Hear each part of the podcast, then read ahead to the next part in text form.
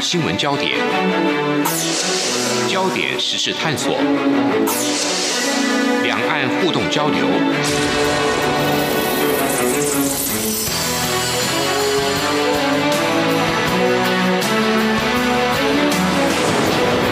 请听黄丽杰制作主持的《两岸 ING》。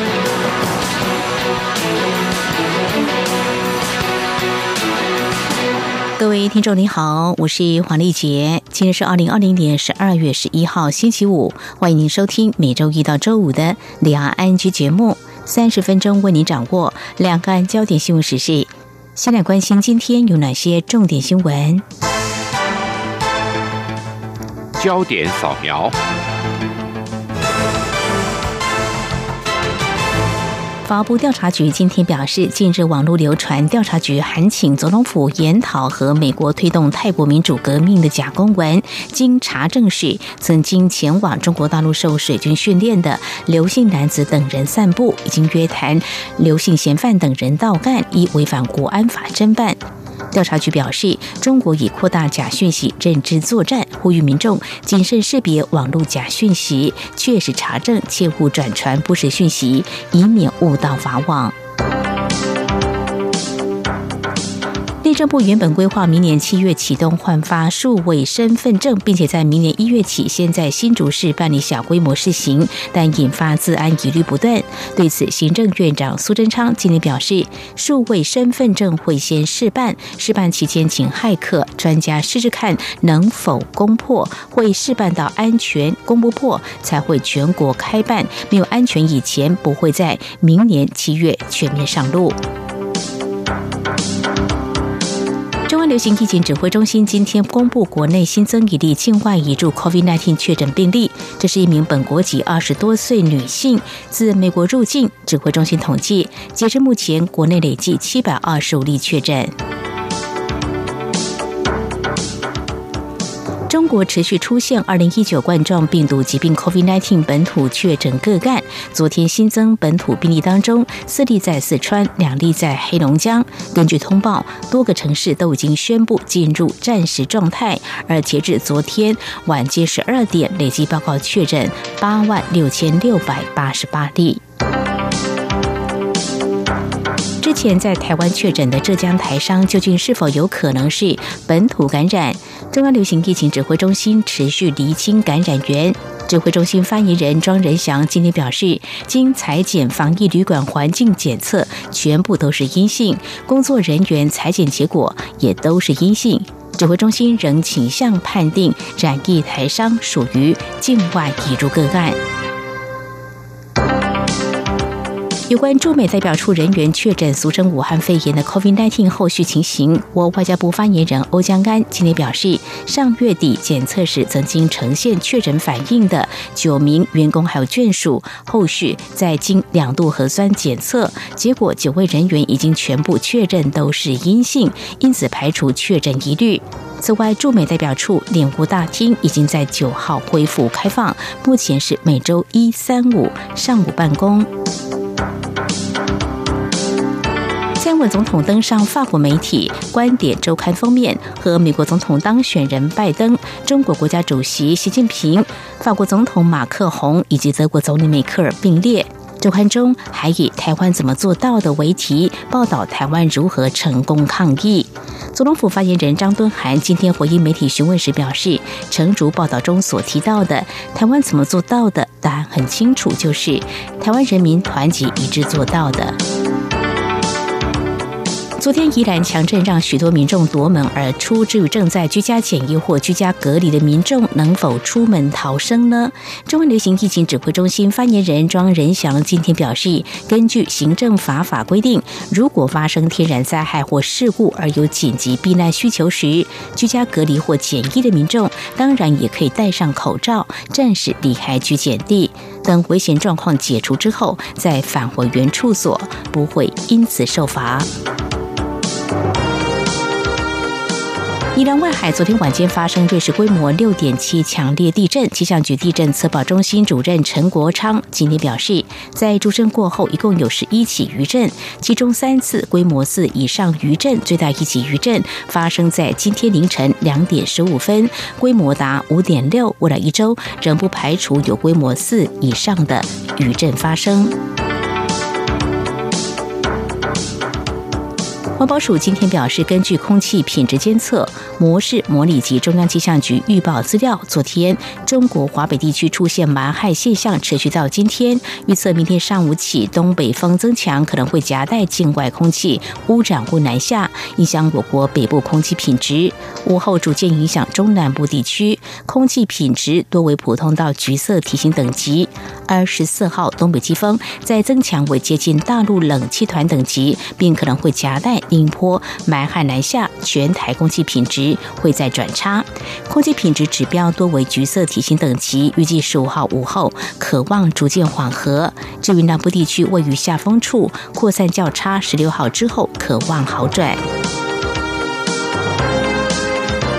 美国日前才宣布制裁十四名中国人大副委员长级领导人，惹怒中国，祭出取消美国外交人员临时访港澳免签待遇。但美国制裁行动并未因此停止。根据美国国务院公告，十号在宣布制裁十七名外国官员及其直系家属，其中包括迫害法轮功的福建厦门市公安局官员黄元雄。人力银行在日前公布二零二一全台经理人职涯动向，发现高达百分之七十四的受访经理人具转职念头，更有近两成已经成功转职，正进行投递履历面谈。主要原因包括营运管理陷入瓶颈，或跟老板理念不合，还有薪资停滞等。年全球经济遭逢疫情冲击，台湾虽然防疫有成，但企业调薪意愿似乎不高。人力银行之前公布一份调查指出，大约六成六的雇主明年有加薪动作，比例低于今年的七成三。但为了留才，企业对于非主管职员工平均愿意加四千八百五十五元，对于主管职员工则愿意加码八千四百三十九元。以上就是今天的两岸焦点新闻。稍后焦点探索，持续财经焦点。台积电明年加薪平均百分之二十，令人称羡。不过，有一项调查结果却显示，十年来台湾调薪幅度低于中国大陆每年平均百分之六到一成左右。而且今年固定薪资竟然还低于越南，有哪些隐忧值得正视的问题？稍后访问《财讯双周刊》采访主任陈雅洁，观察探讨。明天的历史就是今天的新闻，掌握两岸焦点新闻，就在《两岸 ING》节目。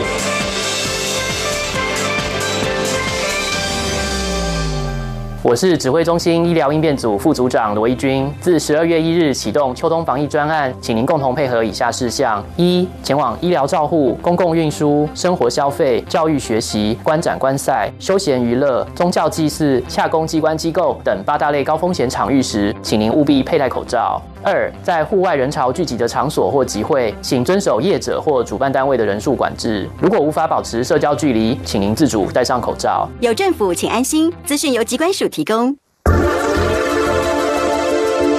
最热门的新闻，最深入的探讨，焦点探索。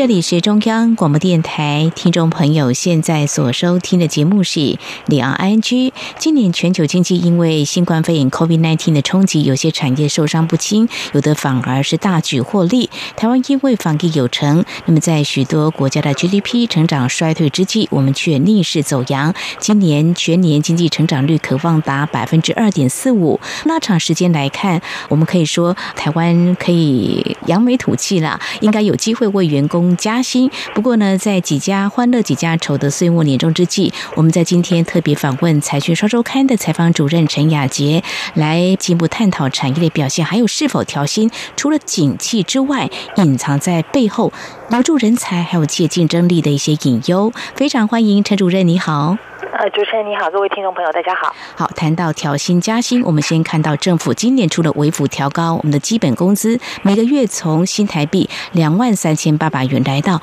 两万四千元，时薪由一百五十八元调升到一百六十元。之外，军工教明年也因为疫情没有调薪计划，这已经是连三年没有调薪了。不过，军工教调薪都调一点点，调薪幅度大概只有百分之三左右。那么在企业端哦，我们来看民间。近期也期待这个老板加薪这个方面，大家应该都注意到这个消息了。台积电在十一月就宣布，明年平均调薪百分之二十，真是令人称羡。我们知道台积电今年的股价啊表现呢，大家有目共睹，因为获利跟员工分享，我们也都清楚。不过，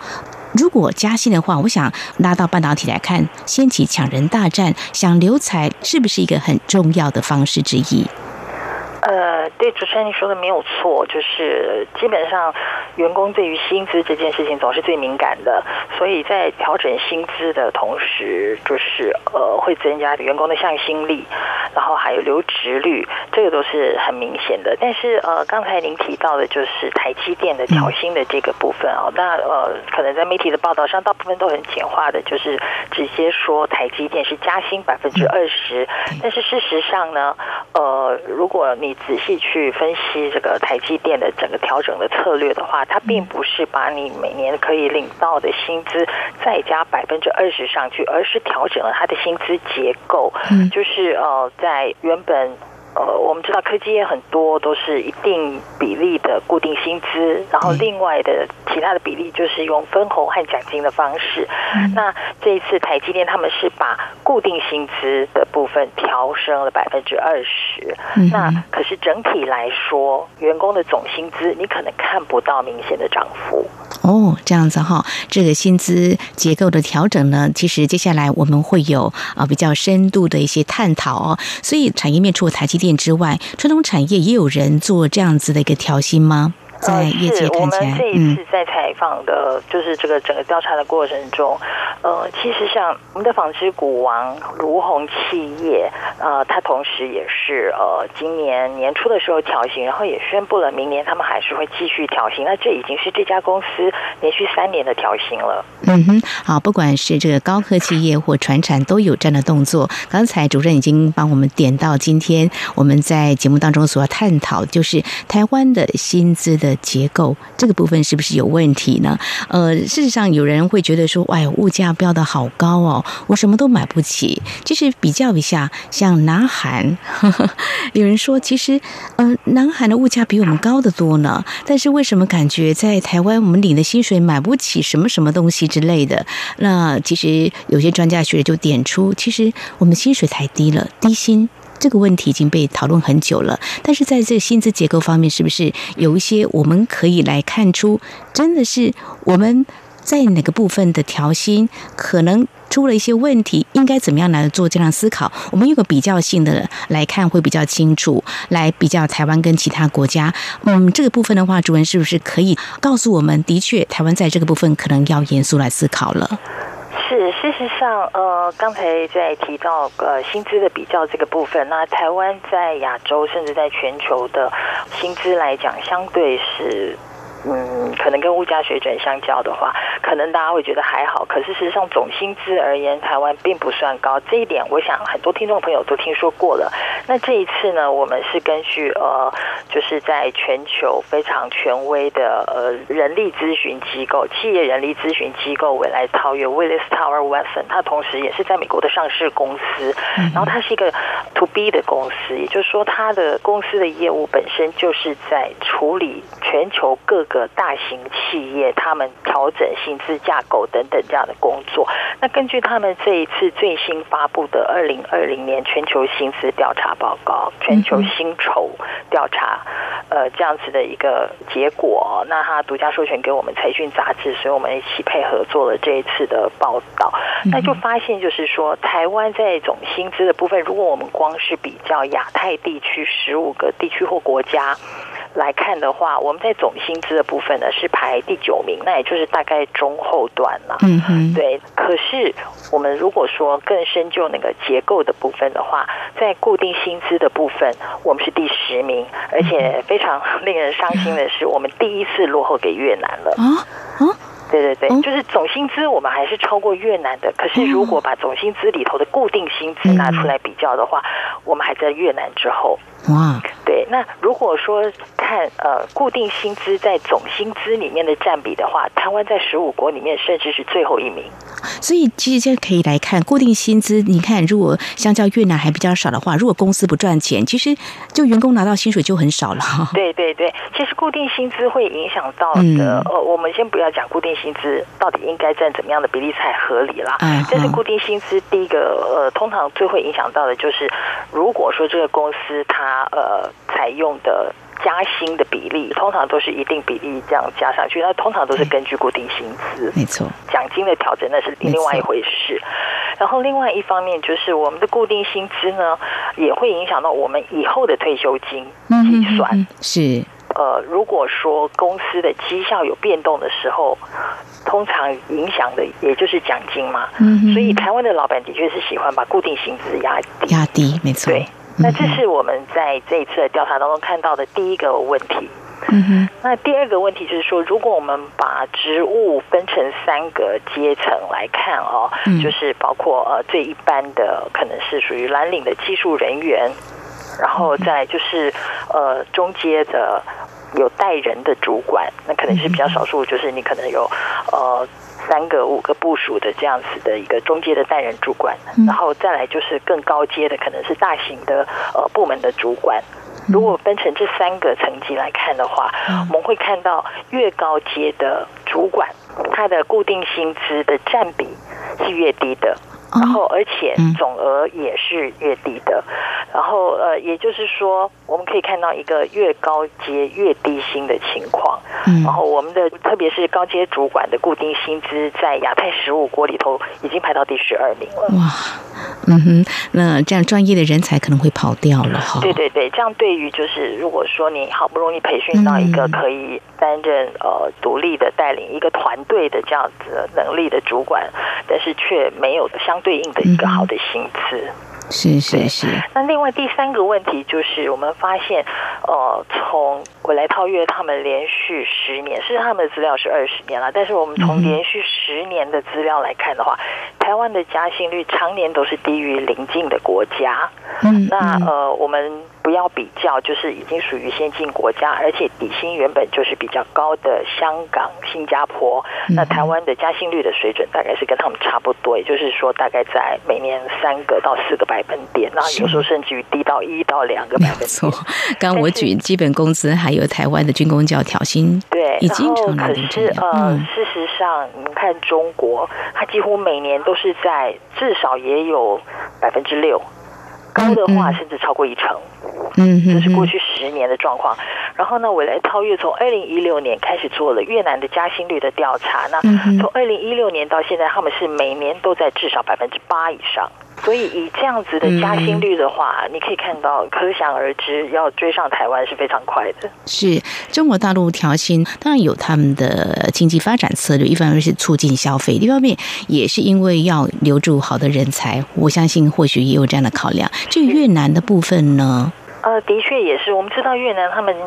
呃，在过去几年非常积极开放引进外资，嗯、不管是外商企业或者是本地的企业，对于吸引和留住人才来讲，都非常的重视。那我们知道越南在刚开始发展的时候，其实可能基础建设并不是那么好，然后生活条件不是呃像其他先进国家那么样的优渥，所以你要吸引很优秀的、已经具有相当经验还有专业能力的人才去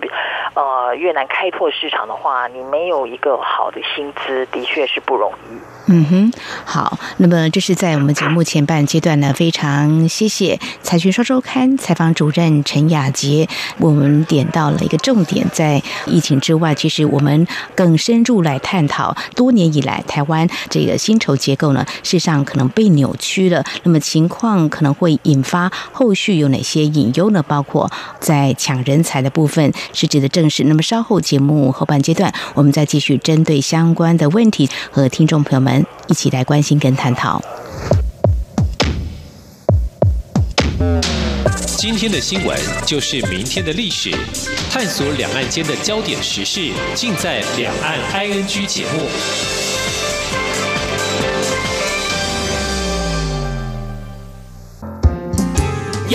就是阳光，成了我的翅膀。阳光就是阳光，人民自由飞翔。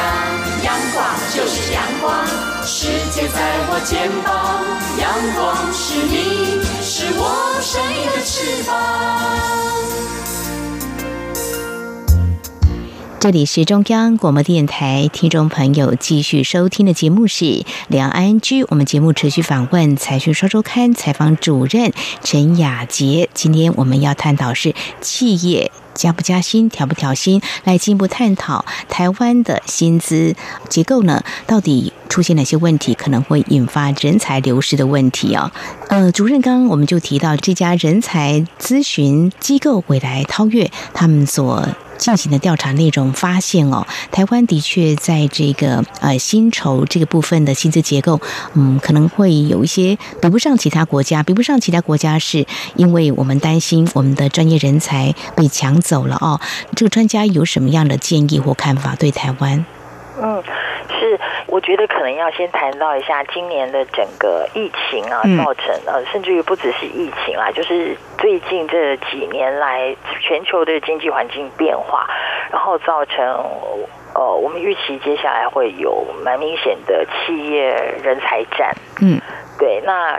呃，主要就是因为除了因为疫情的关系，然后造成今年整个呃供应链的变化，然后还有产业的生态，然后还有甚至于工作的形态，在呃我们可以看到今年比如说都很讲究呃在线工作或远距工作，那就变成说企业的数位转型的速度要加快。那另外就是因为供应链的变化，那很多台商回流，然后变成台湾作为总部。可能生产的基地在海外等等这样，所以就是呃，你变成是一个总部的概念的时候，你要怎么样去掌控海外的情况？那这也是需要数位科技的支援。嗯，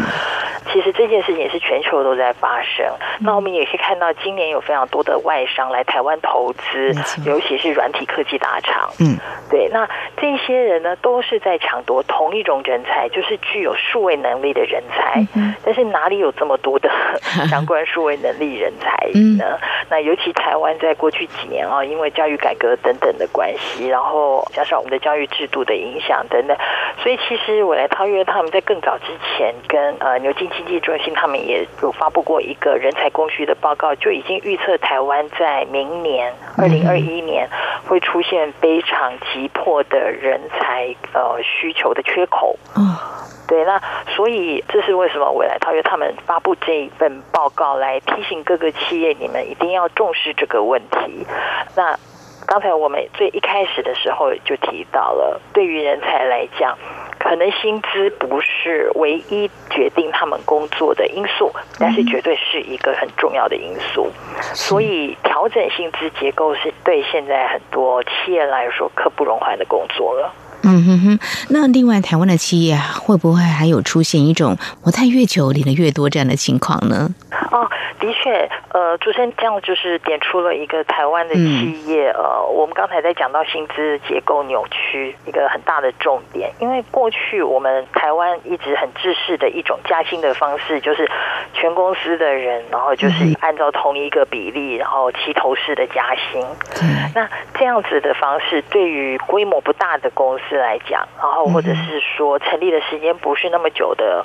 公司来讲，可能还可以，嗯哼哼，因为就员工的年资落差没有那么大。但是对于成立越久的公司来说，你员工的年资落差很大，然后你很可能基本薪资已经一步一步变高了的情况之下，就会出现一个呃，在公司里面我的工作内容只是倒茶水，但是因为我做了四十年，所以我的薪水可能比刚刚毕业进来的专业的人才、硕士、博士。甚至于是刚进公司的年轻的主管还要高。哦，对，那这样的情况就可以看到，这个表示他们的薪资是没有办法反映一个人才的贡献和价值的。嗯嗯，对，甚至于还有他的职务应该对应的责任。所以应该是说，早年的薪资制度没有什么不对。嗯，然后可是问题是。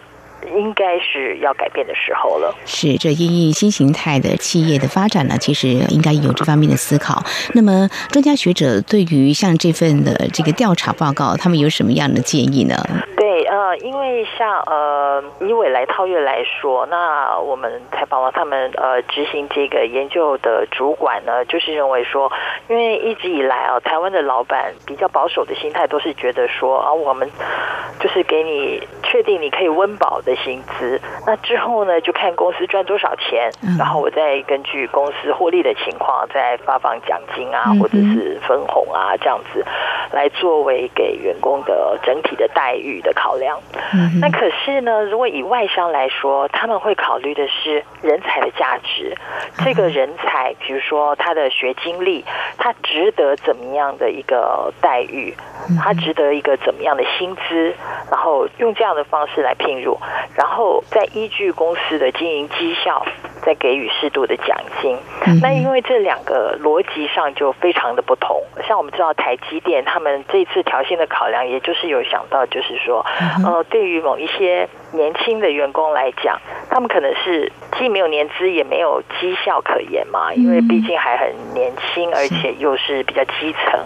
那你要他们去。等着那个最后年终才能够看得到的公司经营绩效，然后再等着分发奖金的这一块，对他们来讲其实不安全感很高，所以对于吸引人才来说，这就会是一个致命的弱点。嗯哼，呃，这就是为什么要去调高固定薪资。嗯哼，的关系是，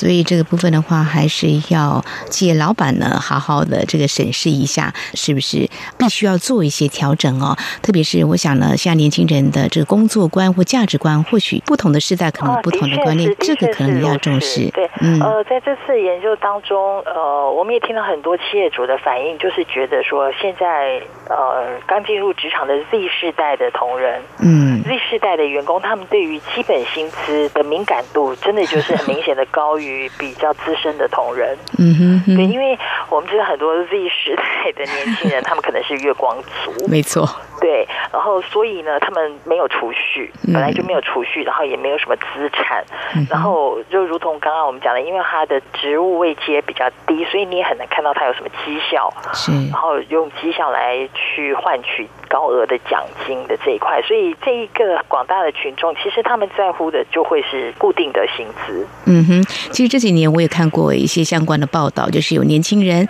也是人才，在国内念书，也到国外去留学，回到台湾要贡献所长，找了好几份工作。都不满意，最后呢，他就选择到国外再去打拼，呵呵去发挥他的专业。我想这是冰山一角吧。那或许的确也是、嗯、呃，现在呃越来越严重的问题，就是台湾的人才到海外工作的比例也是越来越高了。然后尤其呃，大部分外流的人才都是高学历、高能力的。嗯，对，那这个就是也是我们比较不乐见的。是好，企业想要留才吗？从这个。薪资结构当中，我们从未来套越所完成的这份调查做一下比较呢，或许有些真的是要去审慎做一些思考。这是啊，员工的心声。但是老板呢，如果把员工视为资产的话，我想也会很正视呃这样的趋势。特别是今年因为疫情的冲击，所以呢各个产业都受到一些影响。但是明年可能会开始掀起抢人大战了。你的人才留得住吗？在今天，我们非常谢谢财讯双周刊的采访主主任陈雅杰带给我们啊这份的调查报告来做进一步的分析。那么也提醒我们业主，当然也提醒我们员工呢，也是要展现自己的能力了，才有办法为自己加薪的。非常谢谢主任，谢谢。哎，谢谢。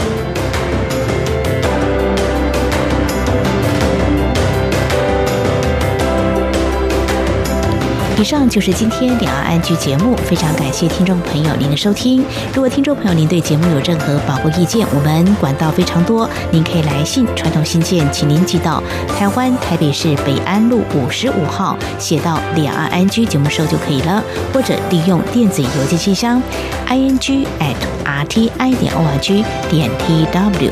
还有听众朋友，我们也非常欢迎您加入李安安居节目的粉丝团。你在脸书的搜寻栏位上打上李安安居来搜寻就可以了。祝福您，我们下次同时间空中再会。